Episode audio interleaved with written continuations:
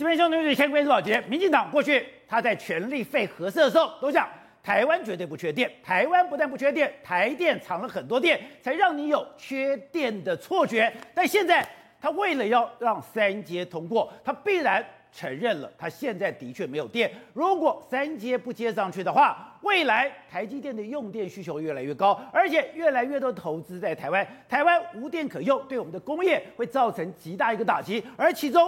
最关键的当然就是台积电。台积电过去很少对公共政策发言，他这次都透过匿名的方式告诉路透社说，现在他们担心台湾的土地、水跟电受限，这中间电力是最大的顾虑。他特别强调四个字，叫稳定供电。更不用讲，他的董事长刘德英也特别提到，水电、土地、环境措施都是他们最关心的问题。但这个问题。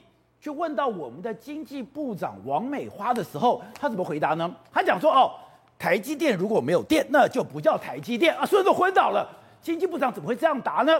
但不意外，因为他在接受赖世宝质询的时候，我们的经济部长，也就是我们的电力总提调，其实是我们的经济部长。而我们的经济部长，台电有多少资本额？不知道。台电有没有上市？不知道。台电有没有股票？不知道。如果今天合适我要列为亏损的话，你知道？我现在合适的资产要从正的变成负的，他也不知道。所以，当我们有一个什么都不知道的经济部长去管整个台电，你觉得现在台电本身已经不让人家信任了？再有一个普隆宫的经济部长，那我们这怎么相信民进党的电力政策呢？好，我们今天请到了来宾，对大家非常熟悉的财经专家黄松松，你好，大家好。好，这是美早电子报董事长吴子嘉。大家好，好，第三位是时评李正浩，大家好，好，第四位是国民党台北市议员徐巧芯，大家好，好，第五位是资深媒体人姚慧珍，大家好，好，第六位是台湾国际法学会的副秘书长林廷辉，大家好，好，所以我们现在来看一段，就是，哎，我看了以后吓傻了，哎，今天王美花在接受赖世宝咨询的时候，竟然一问三不知，台电资本额多少？问你台电资本额多少？台电资本额多少？三千三百亿。三千三百亿，现在净资产多少？四千六百亿。请问台电有没有上市啊？台电有。有上市哦，有没有上市？有。没有上市，有上市啊。有股票。啊，有股票哦。有股。公开发行的。公开发行。啊，有没有公开发行？也没有。有公开发行。有有还没有啊？讲讲清楚啊。你们行政官员连这个都不知道啊？天哪！部长啊，这里我们猜啊，知道废掉什么意思吗？废掉就变成台电的资产，台电合合适的资产三千亿，从资产转为负债哦。我们政府会细部来讨论，是。所以你又不猜啊？你又不知道哦？请郭副主还有财政部的部长一起来好不好？因为是的，是我们现在大家都关心。电力的问题，没错。那台湾的电力谁管？我们的经济部长管。对，就我们讲，经济部长要不要管台电？要管台电，没错。可是刚刚一问，你一问三不知。好，你说你的资产多少了？净资产多少了？你说，因为这个数字不断在变动，我觉得如果部长不知道，哎，他日理万机，可能这个不知道还算。你有没有上市？对，你有没有股票？对，你都不知道。没错，这就是我们主管电力的最高的长官，目前是这样状况。所以我们在节目中一直讲到缺电、缺电、缺电。为什么台积电昨天会匿名说，哎，我们对电的电的稳定有非常大的担心？为什么刘德英在八十月的这个半导体年会的时候，他也讲了一样的话？台积电或是这个产业界几乎说会缺电，因为你看到经济部长的表现。那他们问人家问到说，哎，台积电会没有电的时候，他说，哎，如果台积电没有电，那就不是台积电。什么东西？对啊，台积电没有电就不叫台积电。然后人家说那会缺电怎么办？他说没关系，按照我们政府的规划，不会有缺电问题。问题是你看到他刚来表现，你会觉得你会你会相信他说的话吗？当然是不相信嘛。所以这就是整个为什么？你看连媒体都做出来，二零二四年电力会拉警报。那你政府有没有相关的应对的这个政策？所以这样的一个今天传遍了在所有的社群网站里面，哎，今天在整个对话里面，对资本额、对整个股票有没有上市？他竟然什么都不知道。而且我觉得呢，王美花部长在这次真的应该打屁股。你就算是你原本不知道，你觉得这一次人家会不会问你台电？当然会啊。所以你还没有做功课嘛？人家问你，哎，台电资本的是多少？他经济部呢是主管台积电，哎，主管台电的这个长官，资本有多少就直接讲出来。这这个数字你应该都会准备好嘛？什么连资产哎资本都不知道，然后今天问你净资产是什么，他也不知道。但是我觉得比较夸张的是什么？有没有上市他都讲不清楚。台电有没有上市他也不知道，他没有他不知道。哎，国营单位怎么会上市啊？这随便想也知道，就还一直没讲，哎，不有没有？然后后来说也有股票，有股票那么公开发行，哎，完全搞不清楚这个状况，让人家觉得什么呢？这这些就有点牵涉到所谓的基本的知识哦，基本的这个产业知识、股票知识你都不了解哦。就你看，就有人说你连这个都不知道。好，那后来讲到什么？讲到说，哎，因为你知道这个赖世宝就说，那如果要废掉合适的话，就资产变成负债哦。就那哎，我们政府会细部讨论，所以他还是真的都不知道。其实我觉得比较好玩的是说，问到后来的时候，可能他要下去了，他要换人的时候，就那样他的表情，你看他表情松了一口气，觉得哦，昨个好像松了一口气，哎，我考试结束这样一个感觉，所以你就觉得说，哎，这是主管我们电力的最高长官的时候，你会觉得真的是心惊惊的一个状况。好，那大家讲，现在台湾真的会像商业周刊所说的，对，二零二四年是一个关卡。对，我们讲二零二五非核家园，可是到了二零二四年，台湾过不了这一关吗？抱歉，我们讲事实上。这个商业周刊这一期有做所谓缺电的问题，他说二零二四年电力会拉警报，对不对？但是我跟大家讲，其实不是这样，是从现在开始，我们电力都有可能随时拉警报。从现在开始，为什么这样讲？你看他的说法是这样：从二零二二年的话，有些这个这个厨艺的这个机组容量都把你算得非常清楚，包括说像。二零二三年有核二，然后二零二四年的时候有核三，然后二零二五年的话核三的第二号机这样子慢慢的除以，然后它算出来一个我们目前的电力的最大量是这个样子，最大量你看这个在二零二四年的时候，因为核四退场的关系，导致呃核三退场关系，导致它的用供电量会大幅的减少，再加上说原本我们在二零二五年之前有所谓的替代能源，但替代能源目前来说完全接不上，所以导致说我们二零二四年会出现一个大幅的电力可能成长幅度非常低的这个状况。会有出现这样一个缺口，所以到二零二四年那时候，台湾的电力需求就往上增，对，结果你的电力供给不增反减，对。那虽然说到二零二五年之后往上涨，但是我跟大家讲，二零二五年这个大家不知道，为什么大家不知道？第一个，因为攸关到这个三阶，二零二五年上来之后，二零二五年之后。风力那些有没有办法衔接上？风力跟没有衔接上之后，我们可能这个还是会出现这样一个状况，所以电力的问题会非常非常严重。好，那我为什么说从即刻开始都会处于一个非常紧张的局面？大家记记得这个二零二四年是最糟糕的时候。我再跟大家讲，因为台积电的关系，抱歉，到台积电它本身目前在盖这个厂里面来说，从明年开始。它的三纳米在二零二二年的下半年要开始量产。三纳米用的是什么？极紫外光机用的幅度是越来越大，所以明年下半年的时候，这个电量会开始跳升一个阶段。在，二零二四年，我们刚才看到了，二零二四年商周说的是最惨的时候，但是我跟大家讲，二零二四年恰好是台积电用电量最大的一个时刻。为什么呢？因为主要是因为台积电在竹科有所谓的 Fab 十二厂的先进制程。它这里面来说，用的就是未来的所有的高科技的研发中心在这边，同时二纳米就在这个地方。对，二纳米的话就是二零二四年要量产，所以也就是说，从我为什么说从明年下半年到二零二四年都会很紧张，因为台积电的这个三纳米跟二纳米要陆陆续续的登场，而且这些完全进入到二纳米的时候，百分之百用的是 EUV 极紫外光，你就知道这个压力到底会有多巨大的一个局面哦，所以。我的电力需求不断的往上升，对，而且我们台湾不能没有台积电，是，我们也不能说台积电没有电你就走了，对，真的没有台积没有电，对。可是你的电在这个时刻，对，出现重大缺口，对。好，我们回到两两，我们把它一起来讲。你看这电力的需求，电力的供给是这样，对。但是我跟大家讲，台积电的需求刚好就是在这一年会大大幅的增长，所以我才跟大家讲嘛，从即刻起到二零二四、二零二五年前。台湾每一年都会有非常巨大压力。那至于说电现在在哪里，完全没有人知道在哪里，因为你除了这个三阶之外，好像没有其他的解决方案。没人在乎吗？因为你现在的风力发电，我跟你讲，风力发电目前卡在什么状况？卡在你目目前的装机率相当相当之低。太阳能的话，能装都已经装满了，所以没有任何其他的替代能源可以解决这个方案。所以为什么台积电要出来呼吁说，哎，你要给我太阳能板能装的都装满了？目前土地几乎能装的都已经装满了，你要怎么样去增加你目前的这个使用量？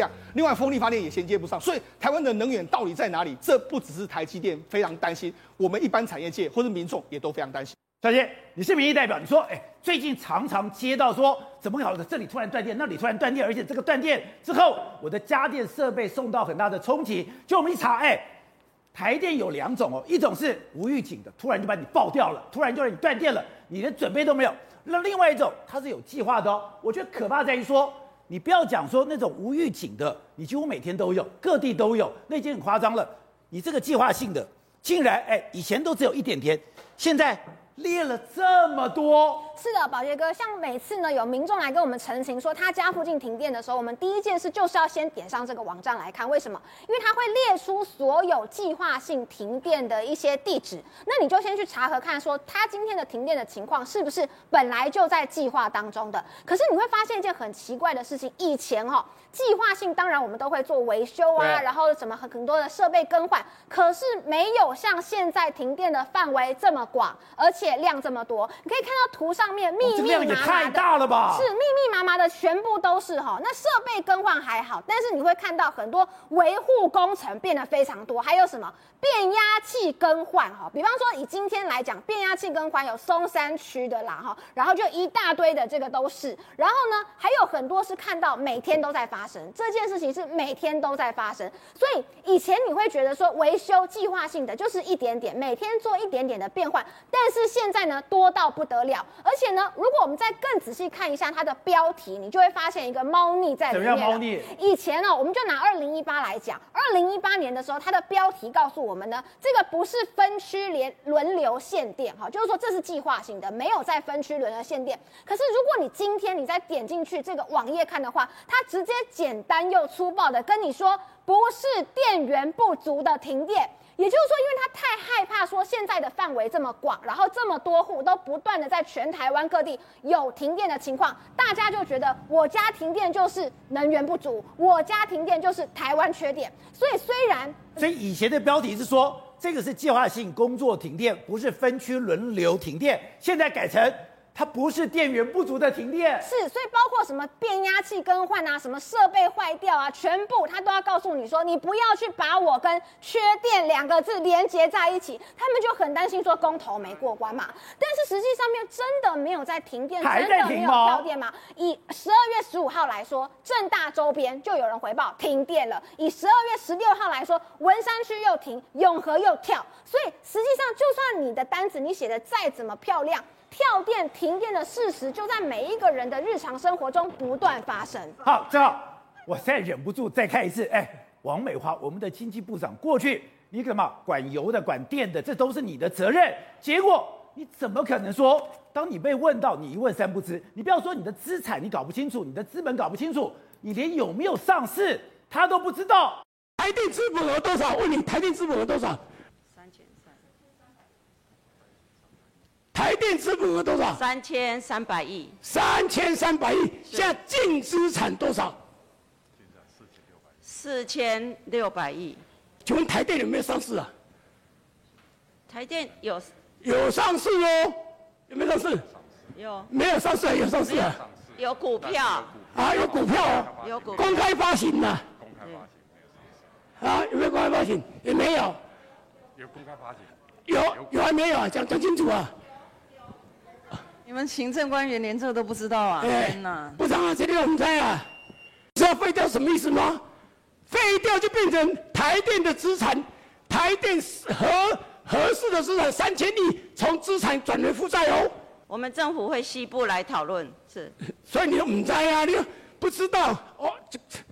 请郭副主哎，财政部的部长一起来好不好？知道，其实知道吧？不要说。中油、台电很多的国营事业都是经济部长管。你如果说，哎，资本额这么多，你记不住，你怎么会连上不上市都搞不清楚？更不用讲，我今天最夸张的是。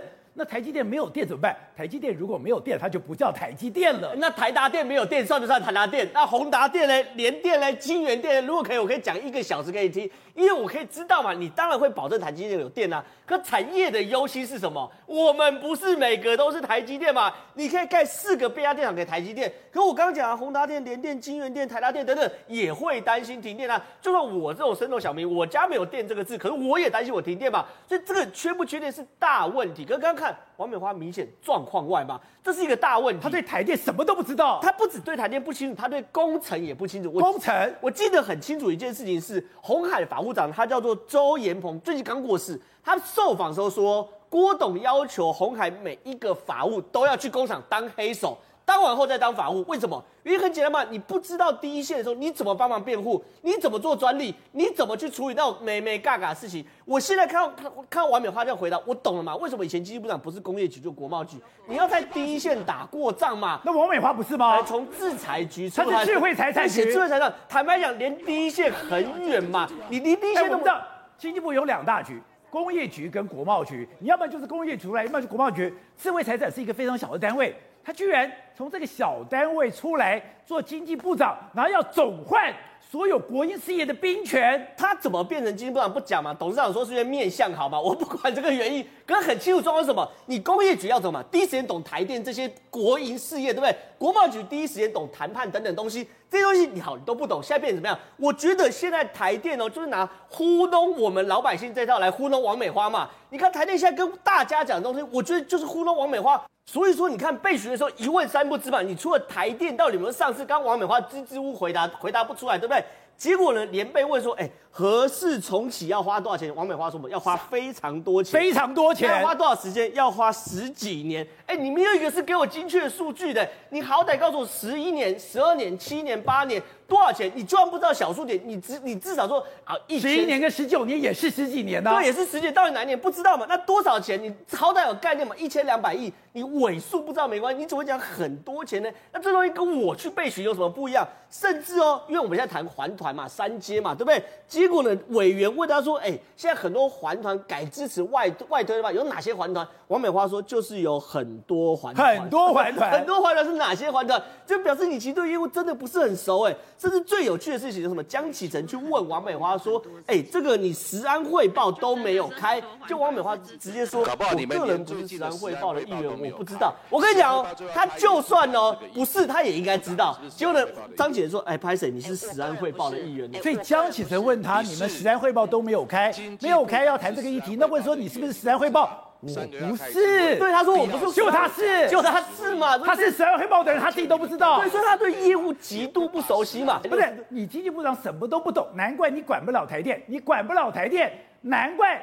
台电现在问题这么多，台电问题现在非常非常多嘛，几件事情呢？第一个是压降，因为压降，你还还记得吗？当大家质疑说台电一直做压降，压降压的降压的时候，对台电发个新闻稿，公开怎么写？他说适度降压有助节电，对不对？大家都还记得，对不对？可你看哦，我们特别把它翻出来哦，台电在什么时候才可以降压？这个哦是电源不足时期限制用电办法才可以做降压三趴的动作，所以今天这不是节电，是它有个大前提。电源不足的时候，你下面台面才可以部分降压三趴的部分。所以我现在在所有的公文上都说，现在没有电力不足的问题。可是电力不足的办法你全部用上了，对，而且是电力不足的办法，法律才授权台积电降压。结果呢，你现在降压就算，还还哎还有脸说我在帮民众节电，这事情荒不荒唐？可是王美花买单啊，她可能对业务不熟悉啊。还有我们之前讲嘛。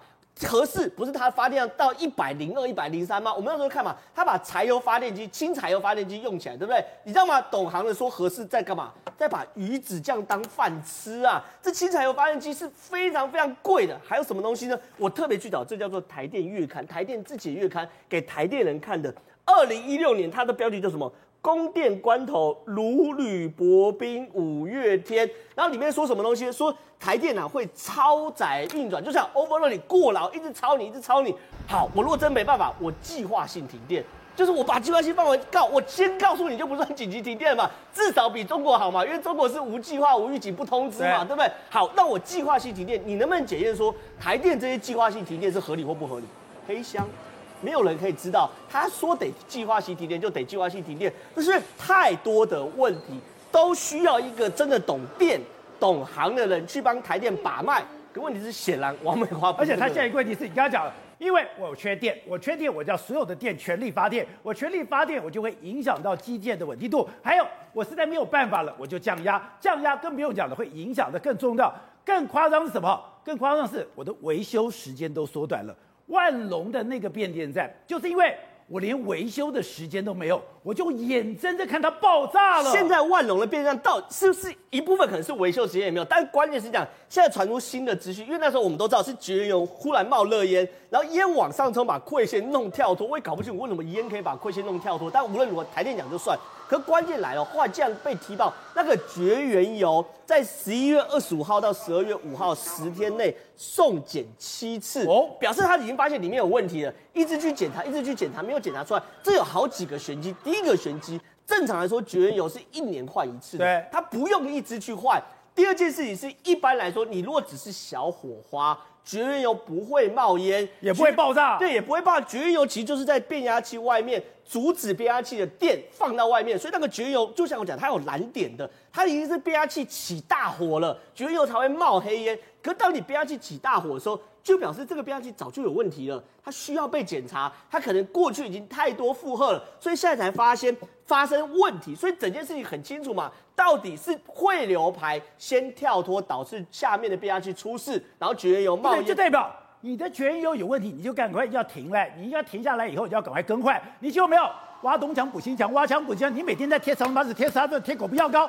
你贴到你贴不住，爆掉了。它没有办法停嘛，它一停的话，可能它就少一台机器来发电了嘛。所以对他来说，绝缘油它只送验，抽一点点，抽一点点不影响里面的使用嘛。所以整件事情我觉得很荒唐，就是当整个因为台湾缺电而台湾电力系统出问题的时候，有没有人帮台湾把脉？没有。我们的经济部长说台电有没有上市不知道。我们的经济部长说台积电如果没有电，就是就不叫台积电。好，董事长，我想讲，王美华人家问到说，哎，台电。你的资本额、你的净资产有多少？他答不出来，我就很夸张了。有没有上市？答不出来，我觉得更夸张了。接下来更夸张的是，你是不是食安委员会的委员？他居然说他不是，但答案是他是。搞不好你们连最近的食安汇报都没有开，食安汇报就要开，也不谈这个议题。部长，你是不是食安汇报的一员？哎，我个人不是。哎，我个人不是。你是？对。经济部长是食安汇报的一员，你都不知道？三个月要开一次会，必要时得加开临时会议，可见你们都没有准备嘛，也不把食安相关的考量放在里面。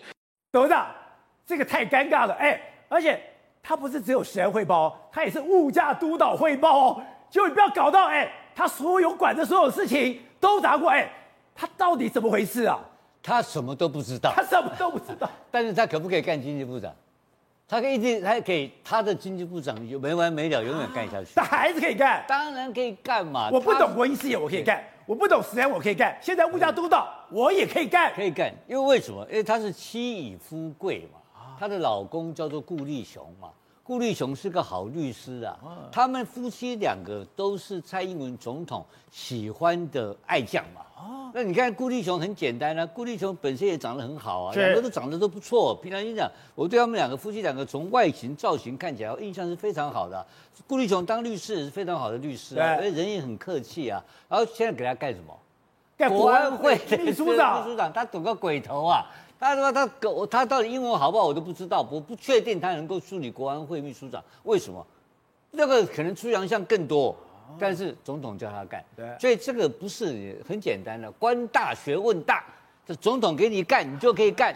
你不会干没关系，是，这是第一个问题。所以你在备学的时候闹多少笑话没关系。对，没关系。而且你听我讲，我对王美花印象没有很差，哦，你知道吗？因为她看起来很像个部长嘛，对不对？看起来长相的，对不对？这个样子很有派头，你知道吗？是，我觉得还不错，而且态度很好，你知道吧？哎，你不要忘记，哎，他不会骂立委，哎，对吧？我们现在院长骂立委不叫脸，哎，他不骂立委就是好部长，你还要求什么？要求那么多干什么？标准是这个样子。标准是不要骂立法委员，不要脸的，就是好部长，好好的政务官呐。部长。那还有一个这样这样。不是，这个正浩刚刚讲的非常对啊，我们比中国好多了，中国随时给你拉掉啊，提闸对吧？这个什么什么断电？提闸拉电，断电，呃随时拉闸限电，拉闸限电，随时不关系，也不跟你公告，我们还有网络给你看的，我们比中国已经进步很多了。台电不是叫做停电正常化，是台电失火正常化。这个世界奇观呢？跳电正常化，爆炸正常化，失火正常化，失火正常化。所以这这个谁当部长有什么关系？没关系嘛。我跟你讲，我都不知道。哎，我的勇，这叫做什么勇敢呢、啊？对不对？这个就是不是你说你不知道，我就问不下去了，不是问不下去就过关了。对我我我太懂太多，我心会虚，我会害怕。他那个无私的勇气，勇气百倍。他烧火干我聊，不知道、啊，都不关他的事，不关他的事、啊，他没有任何内疚。那这种草包坐在部长位置上，胆子大的不得了了。无知的力量，对，无知的力量。你看他部长干的没完没了，干的比谁都好。好，辉正，另外就是很多人就跟我讲，哎，现在就有一种系统性风暴的味道。你刚才讲台电，你就是缺电，但是你不承认缺电的事实，所以你用全力发电，你用所谓的降载的方式来处理，但你一定会出现后遗症。另外就是我没有想到中研院，中研院现在陈培哲已经讲，哎。原来那是一个新的单位，原来那里面完全没有经过好的训练就上阵了，更不用讲。报道者做了一个专访，我看了报道者专访，吓死了。对，其实不不细看了那个专访，还真的不知道这个问题还真大条哎，真的是非常不可思议。第一个就是陈培哲他再度就是出面啊，他就说，哎，总统应该要给社会一个交代。他所主要讲的理由是，第一个。怎么可能呢？这个 P 三实验室这么重要的单位，结果呢说什么被老鼠咬到？然后呢，你所有的研究的过程里面，实验过程里面完全没有一套 SOP，你到底是发生了什么事情？第二个重中之重的这个单位，竟然聘雇的那些人二十几岁，而且资历和经历都完全没有办法负担起这个工作。更夸张的是，我看他讲，我才知道。原来你要进到 P 三实验室，你要经过 P 二实验室的训练，拥有了历练，你才能够进去。结果这个研究助理才二十多岁，二十多岁资历经验不足，代表你 P one P two 都没有，你就直接进到 P 三。进到 P 三了以后，你这个人到底怎么用的？表示你的过程没有评估，人才培养也出现断层。哦，对，而且你知道吗？这一个二十多岁的这个助理研究员呢，他竟然今年五月才去。他五月才进中研院，没有想到人家说你中研院训练，你要真的呃到可以实验的时候，至少其他的地方是至少要一年时间。他进去五月进去到现在，他都已经不知道开始着手了多少次的一个相关的实验。然后他就心里想说：“你们整个感觉上完全是好像非常的草率，没有一个规划。”最后一个，他说：“这个实验室到底是不是因为在执行交付一些呃像是疫苗的作业，所以导致工作量过大而没有办法？”这个其实总统府要出来说个清楚哦。那现在你刚特别提到的报道者，这个他们去访问了一个才刚退休两个月的这个呃詹家琮哦，他是谁呢？他其实就是这个 P 三实验室的负责人。而且他在十八年前 SARS 的时候呢，他也因为在实验室里面而感染了 SARS。他现在为什么退休？而且他是今年的，就是刚好十一、十二月时候退休，所以他就因为这一段这段时间进行交接，所以他们很多实验室有非常多的纰漏哦。他也坦言讲说，其实呢，长期以来这个实验室的状况呢，应该特别讲，从去年开始的 COVID-19 开始呢，整个实验室的状况其实处于一个人手不足。而我跟你讲哦，他就说他说以。前因为那个没有 COVID-19 之前，其实很少用到那个那个 P 三实验室。以前只有什么情况之下用到呢？禽流感的时候、流感的时候用到。而且呢，他说呢，平均一个月只需要进到 P 三实验室一到两次。对。结果从今呃去年六月开始，因为疫情的关系，所以增加这个新的 P 三实验室之后，他说每天要进这个 P 三实验室。而且呢，一年半以来已经做了两两百次的动物实验，解剖了两千只的老鼠。我跟你讲哦，我还刚特别看了一下，光以这一次那个二十六岁的那个研究员被咬到那一天来讲，你知道他有多少老鼠吗？总共有两百六十只仓鼠跟六十只的小鼠。哎，我的天哪！一个实验室总共加起来有三百只老鼠，我觉得那是非常勇敢的，你知道吗？他说 P 三实验室有很多实验鼠，密度这么高，实验室如何维持干净？会出现病毒，并不是很奇怪。可是就这样，你不能出现病毒啊！而且我跟你讲，我后来因为后来人家，因为他不是是主要之前那个负责人嘛，所以他的这很多的一个呃，他的一个说法会让人家觉得有点奇怪。所以呢，他也有点就是被呃评论两极哦。比如说怎么说呢？他说因为是疫情的关系，所以工作爆量啊，在这种情况之下没有办法彻底消毒。啊，不是，就是因为有病毒要彻底消毒吗？怎么会因为工作量爆掉，所以没有办法？因为在搞什么？不可思议。然后他说的，而且这个实验室全台八成的动物实验都在这里进行。好，他说导火线二，因为呢人员的位阶蛮低的，而且助理的流量非常高，所以在这种情况之下，其实你是没有办法呃做好所谓的一个完整的一一连串的训练，所以这一次所爆发出来这个问题，才让人家发现说，原本应该是非常重要的一个实验室，怎么搞得老半天看起来好像跟菜市场一样混乱？Good day，有爱大声唱，拥抱好日子公益演唱会，邀你一起为爱发声。